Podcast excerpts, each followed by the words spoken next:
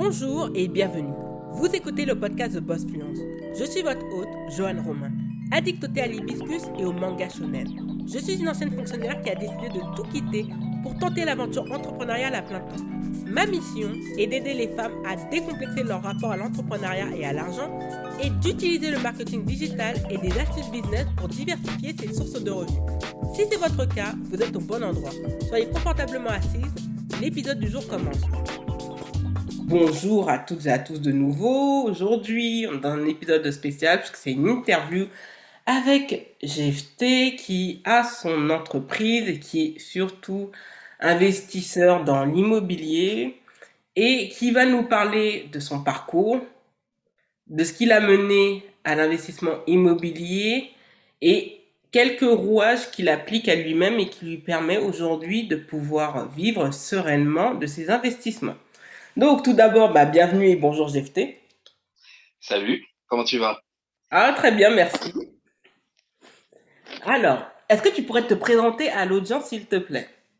Bien sûr. Alors moi c'est GFT, petit Jeff sur les réseaux sociaux, Instagram ou, ou Twitter. Je suis investisseur immobilier comme tu l'as dit à titre personnel, donc j'investis dans l'immobilier. Et à côté de ça, je suis euh, entrepreneur dans l'immobilier. Donc j'ai une société qui s'appelle AG House, qui permet aux, euh, aux personnes actives, plutôt actives, d'investir dans l'immobilier et euh, d'obtenir des revenus à travers ces investissements-là. Donc généralement, c'est pour des objectifs précis. Euh, on sait très bien, bon, l'idée, c'est de gagner de l'argent, mais il y a toujours un objectif. Pour certaines personnes, ça va être d'avoir des revenus complémentaires pour souffler un peu plus au quotidien. T'en as d'autres qui veulent parfois se mettre à mi-temps et donc du coup réduire leur temps salarié et avoir des revenus complémentaires pour pouvoir faire autre chose à côté, passer plus de temps avec leur famille, euh, développer leur passion, ce genre de choses. Il y a des personnes qui, euh, voilà, chacun ses objectifs. Il y en a qui veulent développer une autre entreprise derrière. Il y en a qui, comme moi, il y a quelques années, veulent remplacer leur salaire, voire un peu plus, et après, derrière, développer d'autres choses, euh, investir dans leur pays d'origine, euh, développer des associations. Voilà. Chacun ses objectifs, mais il y a toujours un objectif derrière de tout ça. Donc voilà, moi, j'aide ces personnes-là à atteindre ces objectifs à travers l'investissement locatif. D'accord. Bah, merci pour cette présentation complète. Euh, je vais mettre aussi tous ses réseaux sociaux et son site internet si vous êtes intéressé par ses euh, services et pour aller beaucoup plus loin avec lui. Et justement, parce que toi, tu as dit, tu, tu réalises un petit peu des rêves des, des, de beaucoup de Français, tout d'abord d'être propriétaire. On sait que c'est un des objectifs de vie euh, de beaucoup de Français. Et pour certains qui rêvent tout simplement de vivre de leur investissement immobilier. On va pas se mentir. Tout le monde aimerait bien rester chez soi et être payé et gagner de l'argent sereinement sans trop, entre guillemets, travailler. Sauf qu'en réalité, ça a nécessité un certain travail. Alors, justement, ce qui m'intéresse, c'est ton parcours d'études. En résumé, parce que toi, ton parcours, ce qui est intéressant, c'est que il a rien à voir, entre guillemets, avec ce que tu fais actuellement on, va dire ça. Globalement, ouais, c'est un peu ça. Même si je crache euh, pas sur le parcours que j'ai eu, il y a quand même des choses qui me servent euh, dans mon quotidien aujourd'hui. Mais plus, on va dire, sur la partie euh, relationnelle et commerciale. D'accord. Mais tu veux, que je te donne un peu le, parcours que j'ai eu à partir de... À partir du bac, parce que c'est toujours ça. Même si malheureusement les filières elles ont disparu, c'est bon. Ouais. Donc tu as fait quel bac, après quel parcours post-bac jusqu'à... Alors moi j'ai fait un bac à l'époque, hein, c'était en 2006 ou 7, c'était un bac STT, donc sciences, technologies et tertiaires, c'était l'ancien STG, je crois maintenant c'est devenu STMG. Oui. Euh, spécialité euh, comptabilité. Mmh. Parce qu'il y a plusieurs options, il y a comptabilité, marketing, RH. Moi j'ai fait comptabilité. Euh, donc plutôt axé, euh, axé chiffres, euh, gestion comptabilité, ça s'appelait à l'époque, je crois. que j'ai eu en 2016, 2006, pardon, 2007. Ensuite, j'ai, je me suis un petit peu perdu. Moi, j'ai, moi, je suis pas de ceux qui savaient ce qu'ils voulaient faire. Je vais pas te mentir, j'avançais dans les études parce que tout le monde faisait des études, mais je savais pas quoi faire. Donc après, après ce bac-là, bah, je me suis un petit peu perdu. Je suis parti euh, en LEA, langue étrangère appliquée. J'ai fait une première année euh, dedans parce que j'étais pas trop mauvais en langue. Donc je me suis dit, allez, on va faire LEA à la fac. J'ai fait euh, un semestre et demi. Je suis pas resté. Je me suis beaucoup plus amusé qu'autre chose parce que voilà, la fac, ceux qui y sont, c'est ça rien à voir avec le lycée. C'est les amphis, c'est c'est la liberté. Donc voilà, c'était pas pour moi. Donc j'ai euh, arrêté au bout du premier semestre. Ensuite, j'ai euh, postulé à un DUT qui s'appelle SRC, mais je ne sais pas si ça s'appelle encore comme ça. C'est service et réseau de communication. C'est un peu un fourre-tout. Tu as du marketing, tu as du dessin, tu avais euh, du, développement, un peu d'informatique. C'était un peu un Tu avais de la communication, du marketing. Et c'est là que j'ai j'ai euh, un peu tité sur le marketing. C'est-à-dire qu'on avait des cours de marketing dedans. Moi, je connaissais pas trop. Et le prof, comment il a amené la chose, c'est il y avait un peu de publicité, c'est un peu sexy le marketing. comment il a, il, il, a, il a amené le truc, j'ai accroché avec cette matière. Mais euh, les autres matières étaient un peu trop techniques, un peu trop euh, scientifiques et euh, j'étais un peu moins bon dedans. Et du coup, j'ai pas continué le DUT SRC. Donc, j'ai pareil, j'ai fait un semestre et j'ai arrêté. Et j'ai postulé à un DUT qui est plus accès marketing, qui s'appelle des techniques de commercialisation. Je pense que ça s'appelle encore comme ça. Et, euh, et donc là, tu as du marketing, tu as un peu de comptabilité, tu as de la communication, tu as de la négociation. Et, euh, et donc, j'ai fait ce DUT-là à Sergiste en 2000, euh, deux ans après, 2008, 2009, quelque chose comme ça, que j'ai eu, donc en deux ans. J'ai fait des stages dans des petites agences de, marketing, des petites agences vraiment sans, prétention. J'ai enchaîné derrière avec une licence en sciences de gestion, donc euh, accès économie, grosso modo, euh, économie, euh, comptabilité, tous ces trucs-là. Donc on reste dans la même lignée. ensuite, j'ai voulu passer des concours d'école de commerce en ESC, donc école supérieure de commerce. Euh, ça n'a pas abouti. Je visais des écoles comme euh, SC Lille, SC Rouen, SC Reims, avec plutôt des, top 10. Bon, je sais pas si ça a changé, ça a beaucoup évolué, mais top 10, top 15 écoles de commerce. Ça n'a pas abouti. Du coup, j'ai enchaîné avec Paul Paris Alternance. Ceux qui connaissent, c'est une école d'alternance, euh, école de commerce en alternance sur Paris. Et euh, j'ai fait deux, ans, deux années là-bas, en master 1, master 2, euh, en alternance. Donc, j'ai fait des, contrat de, de, professionnalisation, c'est ça, dans diverses euh, entreprises, plutôt des agences web, start-up, des délires un peu start-up, agences web, à petit comité, moins de 20 personnes. Euh, J'en retire du bon, pas toujours que du bon, mais euh, voilà un peu mon parcours pour, euh, pour faire quoi. Ah oui, merci. Non, merci. En plus, tu as parlé de DIT technique de co. moi, personnellement, j'ai fait LEA. Et c'est vrai que j'avais eu peur, je voulais, et c'est vrai qu'en arrière, peut-être que j'aurais dû faire DUT technique de co, mais euh, je voulais se vendre liberté, et je vais pas te mentir, après je regrette pas mon parcours hein. mmh. universitaire. LEA, ça ouvre euh, beaucoup, beaucoup de portes, c'est une, c'est vrai que beaucoup, ben, comme toi, hein, on dit ouais, je suis bon en langue ou autre, mais en fait, faut pas être que bon en langue, c'est, c'est... Oui, oui, bien sûr, je l'ai bien vu, hein, de toute façon. Ouais, non, non. Bah, c'est super parce que tu montes, bah, c'est bien parce que effectivement beaucoup de personnes pensent que, tu sais, en France, on a du, on a cette psychologie où euh, il faut que tout soit linéaire.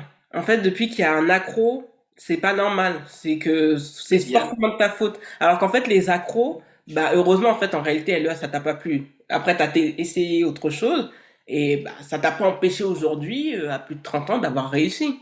Donc, euh, il y, a, y a rien de linéaire dans le parcours mais vraiment rien. Là, quand je regarde là, parce que du coup, ça me rappelle certaines choses, il n'y a rien de linéaire.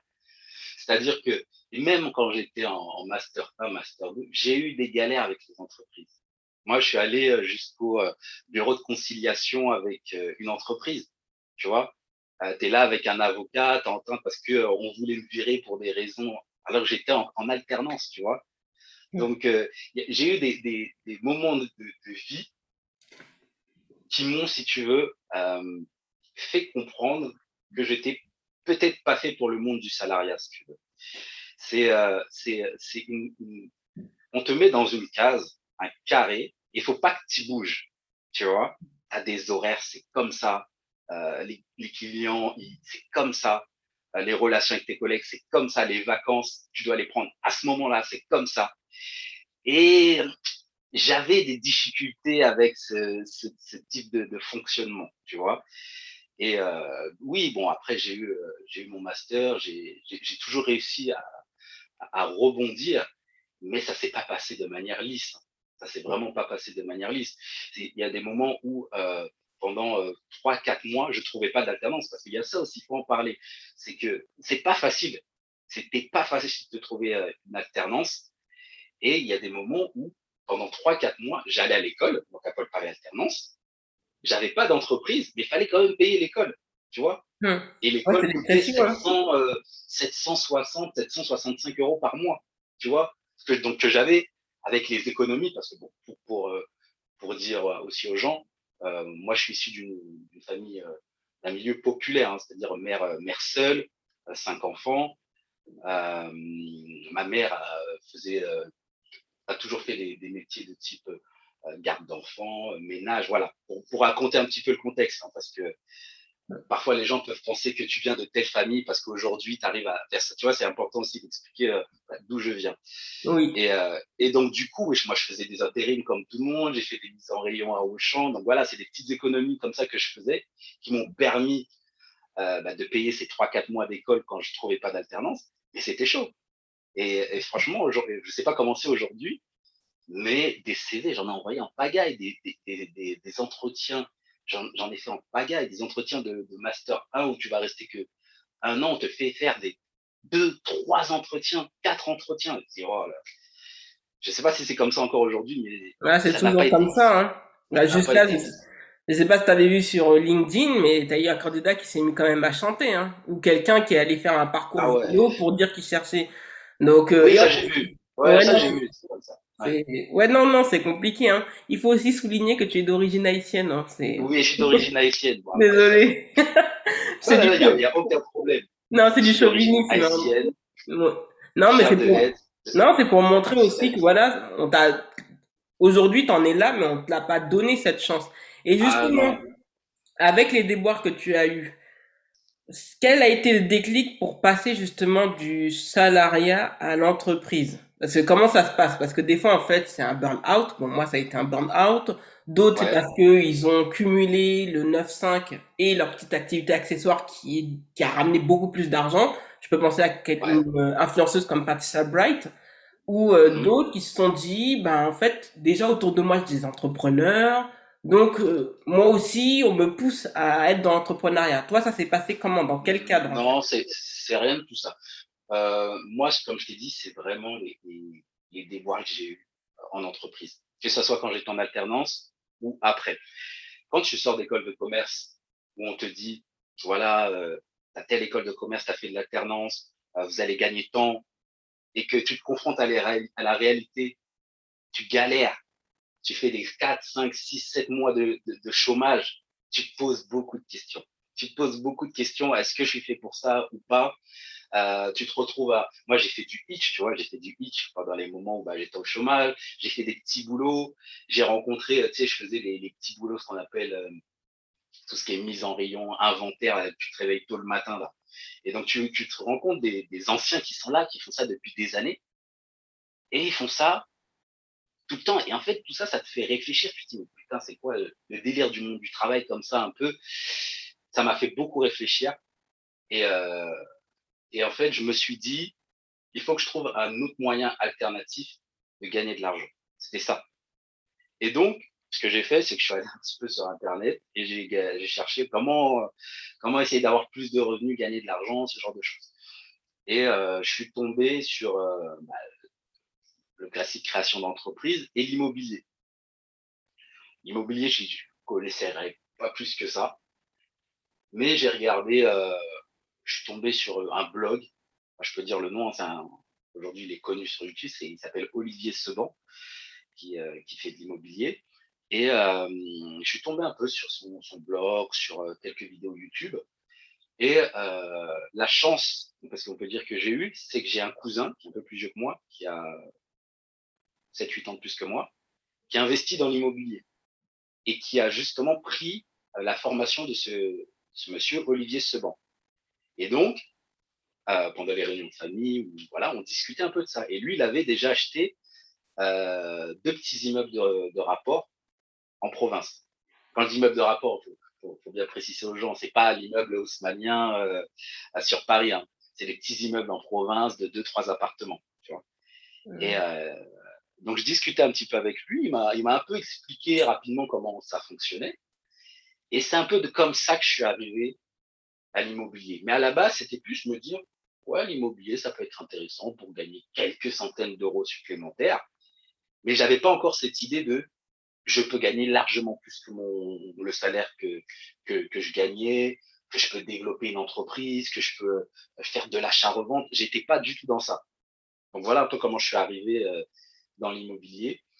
Et, euh, et, donc tout ça, c'était euh, tout ça, je t'explique, on est en 2015 à peu près, 2015.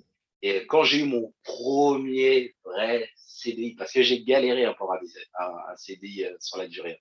Des fois, j'avais des CDI et je passais pas la période d'essai parce qu'ils trouvaient que j'étais trop euh, trop junior, ça allait pas le faire, tu vois. Et donc j'ai eu plein de petites galères comme ça.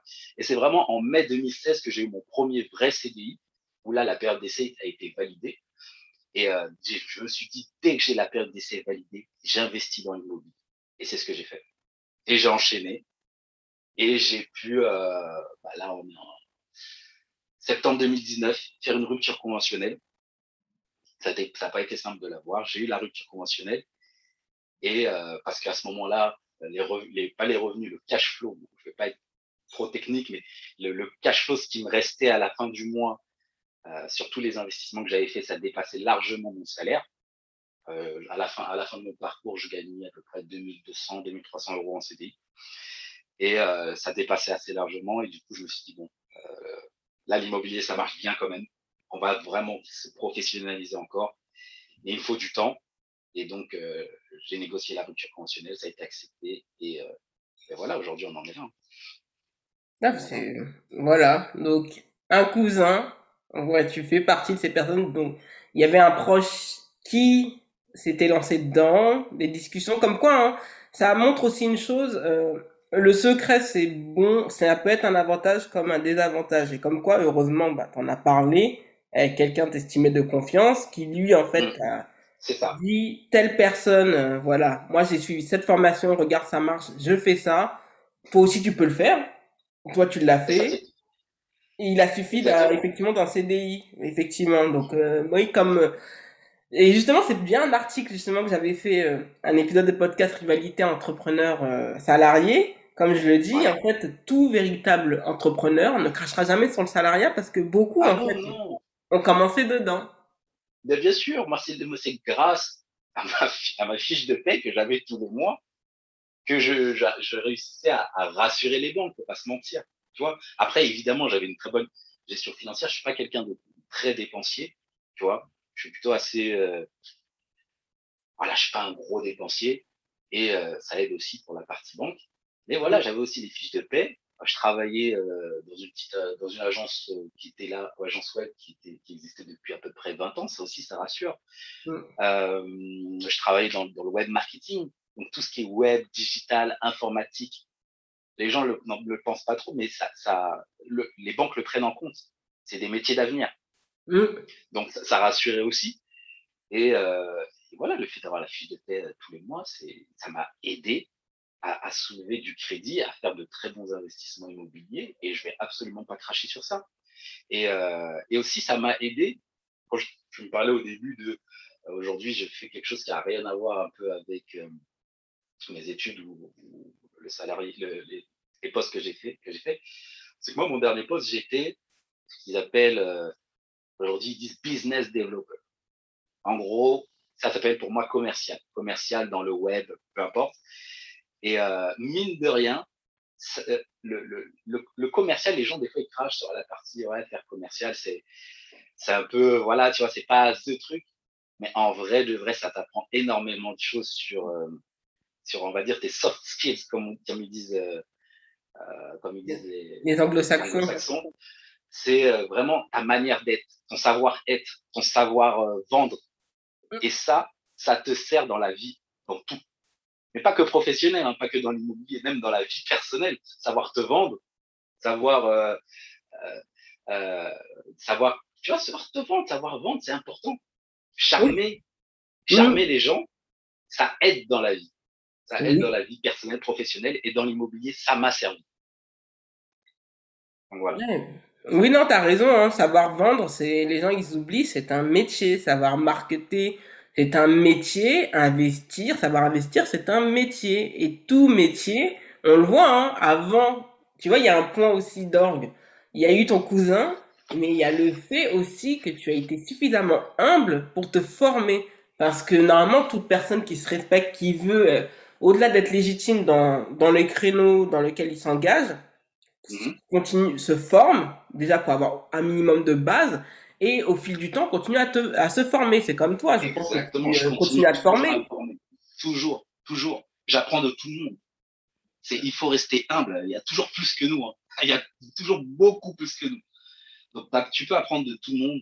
Bah, je vais apprendre de toi, tu vas apprendre de moi. Mais, mais sincèrement, tu vois, il y a des choses, parce que voilà, on discute un petit peu en privé sur WhatsApp, etc. Je vais apprendre de toi, tu vas apprendre de moi. Donc, il faut toujours rester humble, euh, ne pas hésiter à, à, payer un peu pour euh, apprendre, parce que généralement, quand, les, quand c'est des bonnes formations, de, bons accompagnements, ça vous permet de gagner bien plus derrière. Mais vraiment. Oui, ça, je vais pas te mentir. Hein. C'est vrai que je comprends les gens, des fois, ils ont ce blocage de payer une formation. Parce que, faut pas on est en France, aujourd'hui en France, tu as accès à pas mal de choses gratuitement, entre guillemets, hein, même si on sait que c'est les impôts qui payent, voilà.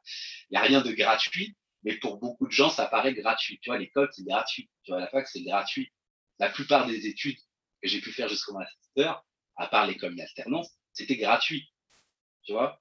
Et donc, peut-être que les gens n'ont pas euh, ce, cet état d'esprit où c'est dire, bah, je veux des connaissances, je veux savoir faire de l'argent, mais il faut que je paye quelqu'un, il faut que je paye une formation. Et, euh, et c'est vrai que dans les pays anglo-saxons, c'est un peu plus développé, en France un peu moins. Mais toi-même, tu sais, payer une formation, payer un accompagnement, avec des gens compétents, attention, compétents qui, oui, compétents.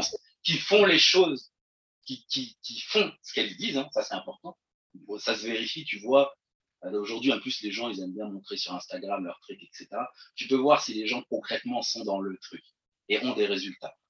Donc, suivre les personnes voilà, qui font ce qu'elles disent et qui ont des résultats, bah, ça va te faire gagner du temps et de l'argent.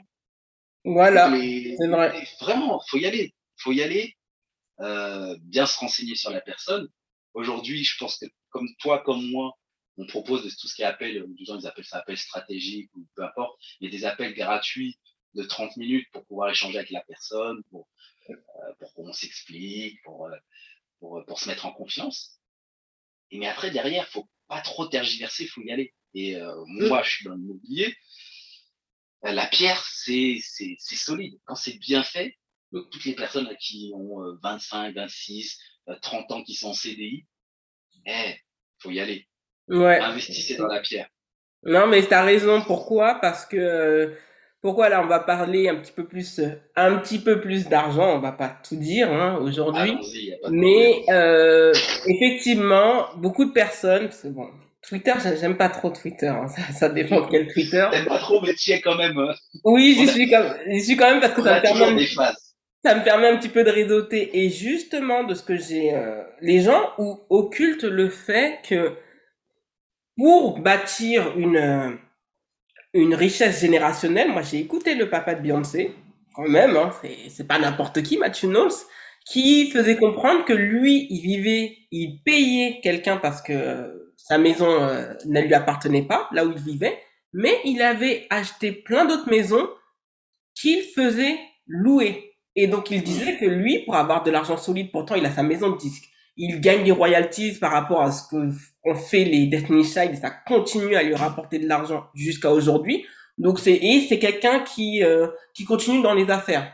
Donc effectivement, toi tu dirais à quelqu'un qui on va dire le profil qui a 26 ans, qui a un CDI euh, déjà il a validé sa période d'essai, qui a encore ses papa maman, tu lui dirais d'acheter son tu lui dirais d'investir ou d'acheter euh, un appartement, son premier appartement, et de vivre dedans Parce qu'il y a aussi ce besoin de liberté. Alors, moi, je conseillerais deux choses pour les personnes dans ce profil-là. La première chose, c'est de faire, moi, ce que j'ai fait. C'est-à-dire que quand j'avais 26 ans, j'étais encore chez ma mère. J'avais mon CDI, mais je, suis resté pendant encore trois ans après, je suis resté encore chez ma mère. Quand je suis parti de chez ma mère, j'avais 28 ou 29 ans. Pour les gens, ils vont se dire, mais c'est abusé. Mais c'était un des meilleurs choix que j'ai fait de ma vie parce que ça m'a permis d'économiser. Ça m'a permis, après, je l'aidais évidemment pour, euh, tout ce qui est charges et courses et ça, mais ça m'a permis d'économiser à fond, de réfléchir euh, sur ce que je voulais. Et euh, moi, donc, je conseillerais aux, aux, personnes qui ont le profil que tu as dessiné, investissez d'abord dans du locatif. Achetez pour mettre une personne ou des personnes, parce que moi je fais beaucoup de colocation, tu le sais bien, ou des personnes en, en location. Parce que je ne vais pas rentrer dans les détails techniques, mais ça va vous permettre déjà de dégager des revenus complémentaires pour vous, en plus de votre salaire. Et au niveau des banques, si vous faites de bons investissements, ça va même réduire ce qu'on appelle le, votre taux d'endettement. Mais je ne vais pas rentrer dans les détails. Ça, c'est une première chose. La deuxième chose que je peux conseiller aux personnes, c'est d'acheter pour elles, pour y vivre, mais que quelques temps. C'est-à-dire, elles achètent un appartement bien acheté, elles font des travaux, etc. Elles vivent dedans pendant 3, 4, 5, 6 mois, un an. elles revendent le bien. Parce qu'aujourd'hui, en France, il y a ce qu'on appelle une, niche fiscale, hein, mais c'est légal. C'est-à-dire que euh, l'État, tu n'as pas d'impôt quand tu revends ta résidence principale. Mmh D'accord? C'est-à-dire, tu achètes un bien avec les travaux, pour faire simple, 100 000 euros. Tu l'as bien acheté dans un endroit, ça, voilà, et tu as, bien fait les choses, c'est à 100 000 euros. Tu veux le revendre derrière, dans 6 mois, un an, 125 000 euros. Parce que tu as très bien acheté, tu as fait de beaux travaux, c'est bien aménagé, etc. Tu revends, t'as acheté 100, pour faire simple, hein, acheté 100, tu revends 125. Et ben les 25 000 euros, c'est pour toi. L'État ne prend rien dessus. Mmh, ouais, oui, il n'y a pas de plus-value pour le moment. Il n'y a, pas de plus-value pour, pour tout ce qui est résidence principale. À ce jour où je te parle en mai 2021. Peut-être que ça peut changer. Mais je pense que c'est un, un coup à jouer aussi pour les personnes qui démarrent de faire ça. Et ça, c'est possible de le faire quand tu es jeune. Parce que quand tu as 25, 26 ans, tu n'as peut-être pas d'enfant, mmh. tu n'es peut-être pas en couple. Donc, tu peux te permettre de faire ce qu'on appelle un aller-retour tu, euh, tu sors de chez tes parents, tu vas vivre 6-7 mois dans l'appartement, tu revends, tu prends ta plus-value, et peut-être que tu reviens chez ta maman. Tu vois? Avec plus, de toute façon, il y, a les, il y a les frais aussi hein, de, bon, de revente à cause de, du... Euh, ça comment là? De l'agent immobilier, si on fait, euh, parce que normalement il doit, il doit toucher un petit peu une ristourne dans cette vente. Oui, sa petite commission. Mais là, là j'ai pris des chiffres grossiers pour que ça soit compréhensible par l'ensemble. Ouais, pour Dans les 100 000 euros, il va avoir des travaux, il va avoir les, les, frais de dossier, les frais de garantie, etc. Mais pour dire que prendre 15, 20, 25 000 euros sur ce type d'opération, c'est possible. Donc voilà, moi, c'est les deux choses que je conseillerais. Soit la première, bah, c'est de faire un peu comme moi j'ai fait, euh, acheter plusieurs biens locatifs comme ça, 2, 3, 4, 5, 6, bien les acheter, et pour pouvoir après, euh, bah, pourquoi pas euh, dégager, entre guillemets, je n'aime pas le terme dégager son patron, mais en tout cas remplacer son salaire et euh, développer après autre chose comme je, peux le faire, ou commencer par un achat-revente, ce qu'on appelle une opération d'achat-revente, avec la résidence principale, où tu n'es pas exonéré de plus-value. D'accord. Et justement, qu'est-ce que le cash flow? Parce que ça, c'est un terme technique que beaucoup, moi, j'entends dans le cercle de l'IMO euh, tous, les, tous les jours à 9h30 sur Clubhouse. Le cash flow bah, Je vais te donner un exemple. Le cash flow, c'est quoi? C'est ce qui te reste d'argent après avoir payé toutes tes charges. Je, je, je, je prends un exemple simple. Tu loues un appartement 1000 euros. Tu rembourses à la banque 500 euros il reste, euh, il reste 500 euros. OK? Derrière, tu vas payer un peu de charge de copropriété. Tu vas payer un peu de la taxe foncière, parce que tu payes une taxe foncière à l'année, donc tu vas proratiser sur 12 mois. Tu vas payer euh, la comptabilité, etc. Et en fait, avec toutes ces petites charges que tu vas payer, il va te rester une somme d'argent. C'est ce qu'on appelle le cash flow net. D'accord. C'est c'est ça. C'est pas, euh, tu sais, souvent les gens ils te parlent de chiffre d'affaires. Tu vois, c'est euh, ah j'ai gagné ça. Ouais, mais derrière tu as plein de charges à payer, tu as des petits trucs à payer, t'as voilà. Et, et, et, voilà, le cash flow c'est le bénéfice net, c'est le bénéfice, c'est ce qui te reste vraiment dans ta poche. Voilà. Très, très bien résumé. Franchement, merci beaucoup parce que tu as parlé de cash flow, d'investissement quand on est jeune, mais aussi justement en parlant d'investissement. Que penses-tu? Est-ce qu'il serait euh, juste, on a fait ça comment? Est-ce que ce serait un bon investissement d'acheter aux enchères? Parce que ça, c'est. Alors, ça, c'est les enchères. Il faut savoir que c'est euh, un secteur de, de, connaisseurs. Souvent, les gens, ils se disent, ouais, je vais acheter dans les enchères. Tu sors de nulle part, tu crois que tu vas avoir la maison dans le 16e à, à 45 000 euros. Reste concentré. Tu te doutes bien que c'est un marché de, connaisseurs. C'est des gens, c'est des loups. des gens, ils ont, du bagou. Donc oui, quand euh, là, tu commences à avoir un certain niveau, quand tu commences à avoir de la trésorerie, pourquoi pas. Mais le petit débutant qui pense qu'il va, il va, il va attraper le, l'appartement dans le 16e à 45 000 euros, faut, non, faut, c'est pas possible. Donc plutôt pour un, pour des gens aguerris, le, les enchères. Et le viager, justement? Le viager, le, le, moi je suis pas trop à l'aise avec le principe du viager. En fait, c'est euh, tu pas tu tu paries sur la mort d'une personne et moi je suis pas à l'aise personnellement.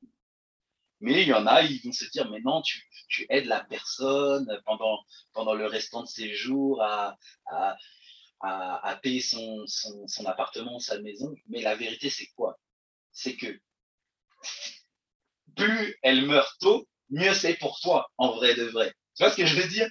Oui. Donc, il y a un côté un petit peu malsain que j'aime pas trop euh, dans ça. Maintenant, je sais qu'il y en a qui font des affaires euh, avec le viager. Mais c'est pas, moi, je le fais pas et c'est pas, c'est pas trop, Ouais, c'est pas dans l'alignement de tes principes. Ouais, ouais c'est ouais. ça. Non, investir. Investir. Et justement, en ce moment, parce qu'on parle d'investissement, euh, on a vu que les banques euh, maintenant font un tour de vis, puisque bon, parce que avant le confinement, il y a des dossiers qui passaient et qui ne passent plus. Pourtant, la situation professionnelle des euh, des personnes voulant acquérir, des primo, même de primo accédants, n'a ils gagnent toujours autant, ils sont en CDI, les banques maintenant sont devenues beaucoup plus dures. Bon, maintenant il y a une tour de vis, le gouvernement a demandé à ce qu'on allège certains critères, en contrepartie d'avoir un, un prêt qui dure beaucoup plus longtemps. Euh, tu en penses quoi de, de cela? Parce qu'il y a des gens qui ont, qui avaient déjà investi, donc ça se passait très bien avec leur banquier, et aujourd'hui ouais. en fait se retrouvent bloqués pour continuer à investir. Mm.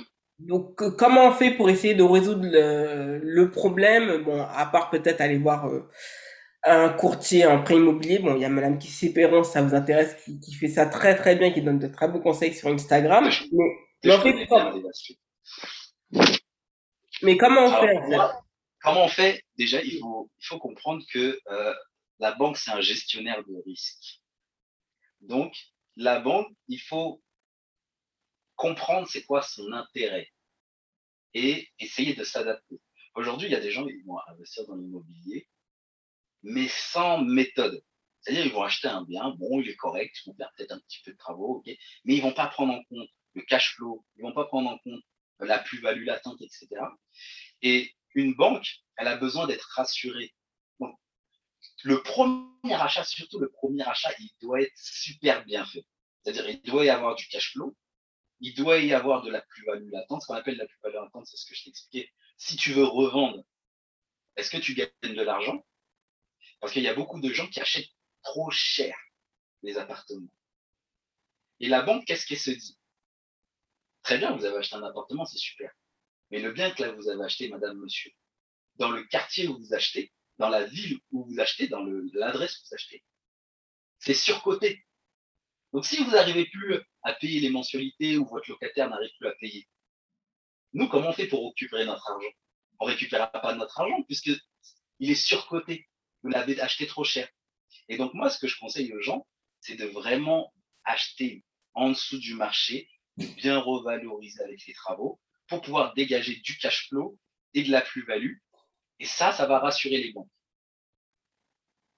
Ça, ça va rassurer les banques de, bah, que vous savez investir en fait. Ça va les rassurer. Et c'est comme ça en fait qu'on peut enchaîner. Des fois, les gens ils, se disent ouais, moi j'arrive pas à enchaîner, je fais un bien et après j'arrive pas. C'est parce que le premier, enfin, il y a des chances que le premier bien que tu as acheté n'est pas suffisamment euh, rentable aux yeux des banques. Et donc, elle va te bloquer. Donc après, oui, effectivement, tu peux aller, et ce que je conseille, hein, d'aller voir plein d'autres banques. Hein. ne faut pas se contenter d'une seule banque. Il faut aller voir plusieurs banques. Parce qu'en fonction de la personne sur qui tu vas tomber, etc., il peut y avoir des différences. Mais euh, la première chose que je conseille aux gens, c'est vraiment de bien faire leurs premiers investissements. Parce que c'est lui qui donne le là, en fait. Et justement, quel type d'investissement, quel type d'investissement faire pour son premier achat locatif. C'est de plutôt prendre, euh, éviter les F2, privilégier les F4 bah, Moi, je dirais aujourd'hui, pour les personnes qui sont comme moi en Ile-de-France, moi, je considère deux choses. La première chose, qui est la plus abordable, c'est d'acheter un F2, tu vois. À F2 dans une ville où tu es pas trop loin, parce qu'il y, aura toujours un petit peu d'aller-retour à faire, notamment pour la partie travaux, pour la partie ameublement. Tu vas devoir faire quand même des allers-retours entre où tu habites et l'appartement. Donc moi, je conseillerais euh, aller 30-45 minutes de chez soi, F2, avec des petits travaux, pas des biens euh, qui sont déjà propres. Hein. Les biens qui sont déjà propres, généralement, ils sont déjà surcotés sur le marché. Il faut savoir que dans l'immobilier, il n'y a pas de tarif, ouf, c'est la bonne affaire. La bonne affaire, tu la crées. Tu la crées en négociant bien, en faisant des travaux maîtrisés. Parce que euh, les gars des travaux, ça peut aller du simple au quadruple hein, au niveau du montant. Donc bien choisir les personnes avec lesquelles on fait les travaux. Et du, euh, simple au quadruple, tu te doutes bien que la rentabilité ne sera pas la même euh, en fonction du coût de, de travaux et, l'ameublement, l'ameublement, l'aménagement, comment c'était C'est comme ça que tu gagnes de l'argent avec l'immobilier. Et donc, du coup, moi, je conseillerais F2, euh, un F2, ou alors il y a la stratégie que j'ai faite, qui est la stratégie de la colocation, où euh, tu loues à trois ou quatre personnes, et ça permet de mutualiser le risque, puisque du coup, tu as trois ou quatre personnes qui te paient des loyers, et euh, forcément, ça mutualise le risque. Et quand tu es investisseur, tu es entrepreneur, et quelqu'un qui mutualise le risque et qui développe ses sources de revenus. Donc avoir trois ou quatre revenus, c'est quand même un peu plus sûr que d'avoir un seul revenu avec un locataire. Un locataire qui peut être défaillant. Et justement, tu as parlé de travaux parce que ça fait partie aussi euh, de ton entreprise. Alors en fait, justement, vous faites quoi comme Est-ce que vous faites du home staging Ouh, excuse-moi, j'ai un rappel.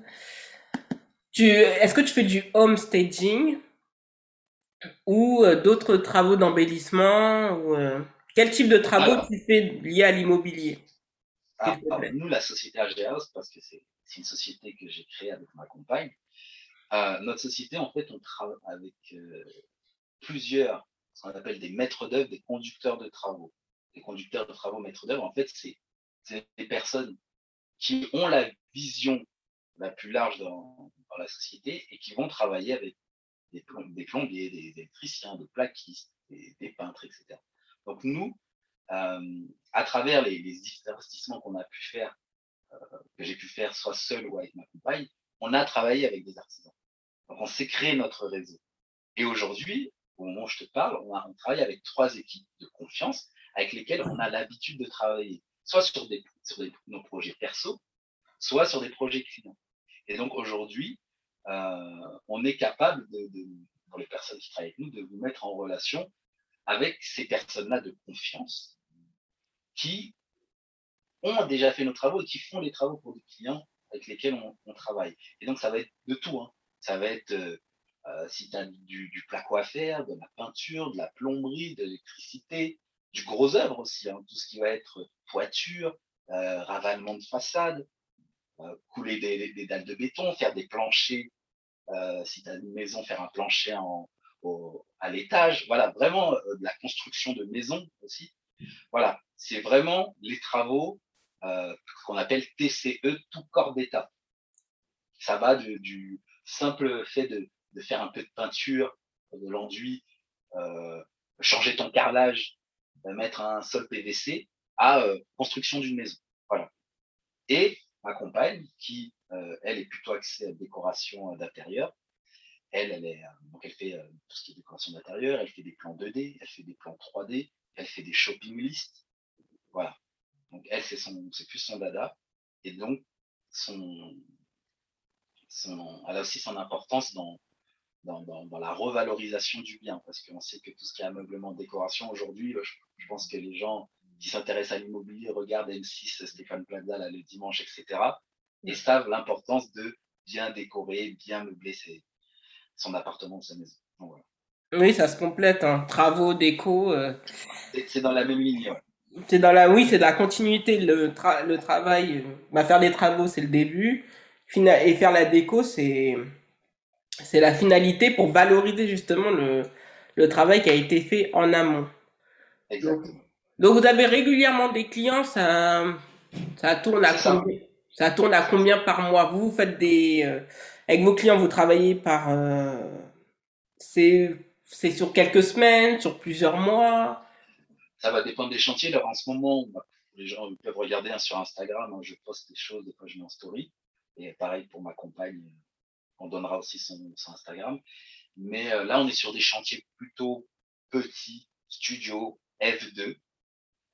Euh, donc là, on, actuellement, on en a un là qui va se terminer. D'ailleurs, je vais mettre une vidéo là sur Instagram très prochainement.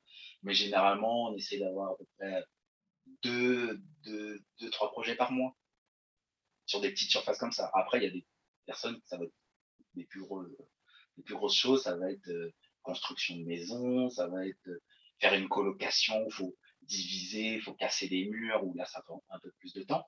Mais euh, voilà comment on bosse. Ah ouais, donc ça veut dire que vous, euh, soit vous redessinez entre guillemets l'organisation euh, faite en l'état d'une maison ou d'un appartement pour le diviser, en fait, pour en créer par exemple des petits studios. Par exemple, la division, effectivement, ce qu'on appelle la division où euh, tu as une maison, tu as deux étages, euh, tu vas en faire un petit immeuble de rapport. Donc, tu vas faire un appartement au rez-de-chaussée, un appartement à l'étage et un appartement au deuxième étage. Donc, ça va te créer ce qu'on appelle un petit immeuble de rapport et euh, tu auras trois studios F2 euh, dans la maison de base. Voilà, par exemple. Ah oui, c'est beaucoup. Hein. Donc ouais, tu as deux choses qui sont liées à l'immobilier. Donc vraiment, c'est euh, c'est au-delà de ton cœur de 360. métier. 60. 360, c'est que je j'aide les gens à investir dans l'immobilier locatif, mais autour de moi, j'ai un réseau. C'est-à-dire que moi, je, je, je suis au quotidien avec euh, euh, des notaires, des agents immobiliers, euh, des directeurs d'agences bancaires, le méga des travaux évidemment, mon expert comptable, mon fiscaliste. Donc en fait, c'est venu petit à petit en fait. Je me suis créé mes, équipes et je me suis dit autant créer une société euh, autour de ça en fait, où tout est lié. Et c'est exactement ce que j'ai fait avec ma compagne, avec AG House. Mais non, tu as raison. Donc voilà, il y a eu une source, un déclenchement, il y a eu un point, un point de rupture, puis Ouais. par la suite la formation, puis le CDI qui a donné accès tout de suite à investir, puis bah, tu, tu as appris aussi des personnes qui sont autour de toi, tu t'es aussi renseigné, tu t'es aussi constitué un réseau, parce que comme on se rend pas compte, c'est vrai qu'en tant qu'entrepreneur, surtout solopreneur, on reste énormément dans son coin et ça, ça, Erreur fondamentale. erreur. Erreur fondamentale. Il faut s'ouvrir, il faut parler aux gens. Ouais, il faut s'ouvrir aux, ouais, voilà, faut s'ouvrir aux gens, il faut se former. D'abord, il faut pas avoir peur de parler de son projet. Parce que moi, je vais résumer Exactement. Ensuite, il faut pas hésiter à mettre la main dans la poche pour se former, pour passer à la vitesse supérieure. Parce que c'est beaucoup dans le digital, en fait, se disent oui, mais les gens vont me vendre, c'est du, euh, ça va être des charlatans. Sauf qu'en réalité, ce qui est bien avec Instagram, j'arrête pas de le dire aux gens que j'accompagne, Instagram aussi c'est une vitrine pour montrer votre efficacité et pour démontrer votre expertise. Parce qu'il y a différents types d'experts. Tu vois, quand tu montes sur ton Instagram, c'est pour montrer que regardez ce qu'on a fait avant, après, finalisation.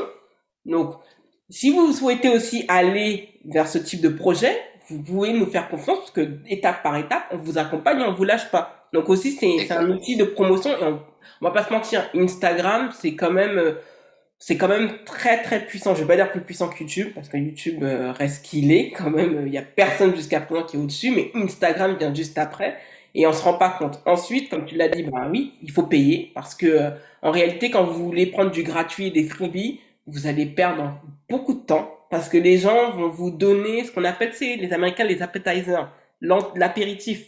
Mais ils vont, mais le plus important, c'est d'avoir le, le plat de résistance. Et le plat de... bien de le, de, de préciser. Merci d'avoir écouté le podcast. Si vous avez apprécié cet épisode, n'hésitez pas à vous abonner au podcast et à laisser un avis 5 étoiles sur Apple Podcast.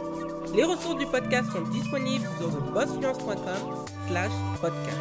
Retrouvez l'actualité du podcast sur Instagram, Twitter et Facebook avec l'identifiant thebossfluence en un seul mot. Prenez bien soin de vous et à lundi prochain